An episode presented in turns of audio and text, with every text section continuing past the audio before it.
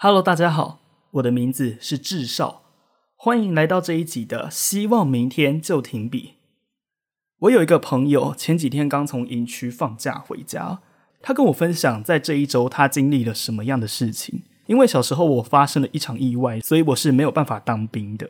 对我来说，多听别人讲这种经历，是在获取我得不到的社会经验，所以我就听他讲了。前前后后我听了快一个多小时，其中有一句话让我非常的感兴趣。他说：“我们进到营区里面操归操，可是，一旦放假，我们就要照三餐去回报我们的足迹。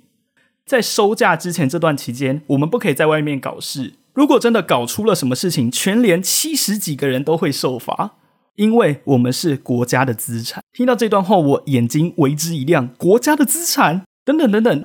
那我问一个问题，请问，公务员算是国家的资产吗？在政府部门上班，在政府机构工作，身为政府的人员，然后领国家给的薪水，为民服务，确实是国家的资产吧？这个朋友他想了一下之后跟我说，他的答案，他觉得不是。公务员这个工作，他虽然需要经过考试，可是他是自愿的，和我们当兵四个月的义务役，出于强制性的义务是完全不同的。讲到这边，我瞬间体验到了一件事实，原来。在进入职场之前，我们都已经先被先行植入这个概念了。在这里，我们要讲到在职场上很常见的一个词，叫做责任制。这三个字就像是字面上的意思，指的就是一种责任担当。比方说，接案人员为例，或者是一些比较工时比较不固定的业务。好了，案子有 A、B、C 三款。那可能一号职员就负责 A，二号职员就负责 B，三号职员就理所当然就负责 C。然而，责任制在某一些场域里面，因为它没有固定的工时，同时他又要算是达成任务之后，才可以开始去核报他们的薪水。责任制常常会发生一个事情，叫做主管想要找人，他就一定要找到这个人，无论何时，职员都必须二十四小时在线。这样讲恐怕有一点言之过重，但这在社会确实是发生着的。比方说，我曾经就负责过一个教育部的案子，在那个案子负责的当中，我就有接触到建筑师的团队，他们以接案子为主，理论上我是对口，他们是负责接案子的厂商。而这一件事情又刻不容缓，我们又有日常业务要做，所以在推动这个案子的时候，很多情况下都是在周末假日、平常学校没有在运转基本业务的时候，才有办法去赶这个案子的进度。而在这当中，案主又会抱着一个心态，就是不管怎么样，他们一定要拿到案子，所以无论什么时候敲他，无论多长的工时，甚至无论给他什么样的要求，他都必须照做照办，而且把任务完成。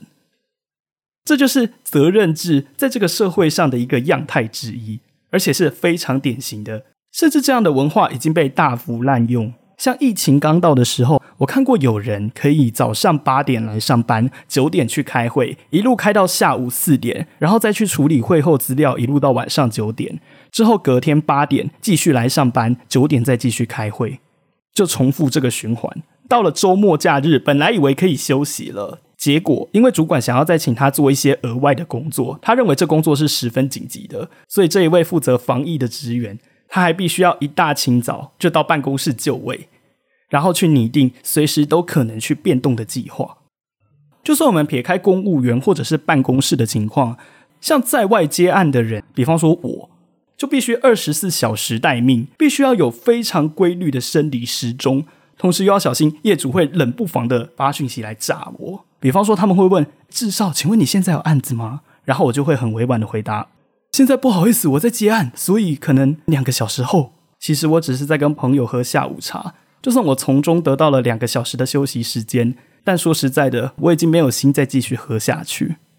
责任制，它是一个文化。然而，在法律的制度来说，有一个东西会助长这样的文化，让这个文化变得越来越歪曲，叫做变形工时。所谓的变形工时比较常出现在轮班制的工作，比方说一般职员工作的话，会是早八晚五，中途休息一小时，可以去法律资料库找找看。变形工时就像是在整个月的假日天数不变的情况下，使用与一般职员不同的上班时间段来进行出勤。比方说，可能一般人上班是星期一到星期五，那变形工时的上班可能就是星期二到星期六。或者是星期二、星期三、星期四、星期六、星期天，无论他们怎么变动，都必须遵守一个原则，那就是绝对不可以让员工连续工作超过六天以上。同时，如果有什么国定假日要一并算进去，不然就必须折合加班费或是加班补休。那现在问题来了，这是我在职场上常遇到的常态。假设我的主管上班时间是从早上九点到晚上六点。那可能那一天正巧，我的上班时间是下午两点半到晚上十一点半。理论上，整个上午是我的休息时间，我人是可以不用在办公室的。然而，因着主管有上班发讯息过来，请我发送一些即时资讯给他的时候，请问我该接吗？如果我接了，算不算超时工作呢？当然，我可以选择装死，但这对我而言又有什么益处呢？所以，最终如果心不够硬，就只能任主管予取予求。甚至我还很常有过，为了计划顺利作业，就只好牺牲自己的假日时间，大老远从租屋处跑到办公室，就为了把公文从我的系统点给下一个主管。拜托，公务员可不可以不要再用 IE？那个系统虽然集中，有的时候会认 IP，但是就便利性而言，那是对网际网络的一种诋毁啊！不要小看神圣的网际网络好吗？哇，真的是。结果这样一弄下来。我在立场上站不住脚，我只好又回到学校加班。虽然有补休，但如果我都因着特别的案子回来学校了，那可能还会有下次、下下次。请问我真正的补休在哪里？甚至很多机关都没有经费做加班费的。但有一个情况下可以领到加班费，就是离职。离职一定可以领到加班费。那你看有多少人加班，折合下来，如果一天算九百多块的话，他们可以领到多少钱？又可以多领几个月的薪水呢？因着变形工时与责任制，职员不一定能够在想休息的时候休息。就算他下班，他也是必须待命，必要的时候还必须面对突击检查班的回报情况。请问劳基法在哪里呢？保障劳工的劳基法在哪里呢？只有劳工团体会为了自己的权利去奋斗，因为雇主不会希望改变。这一切听来虽然很怪，好像职员没有人权。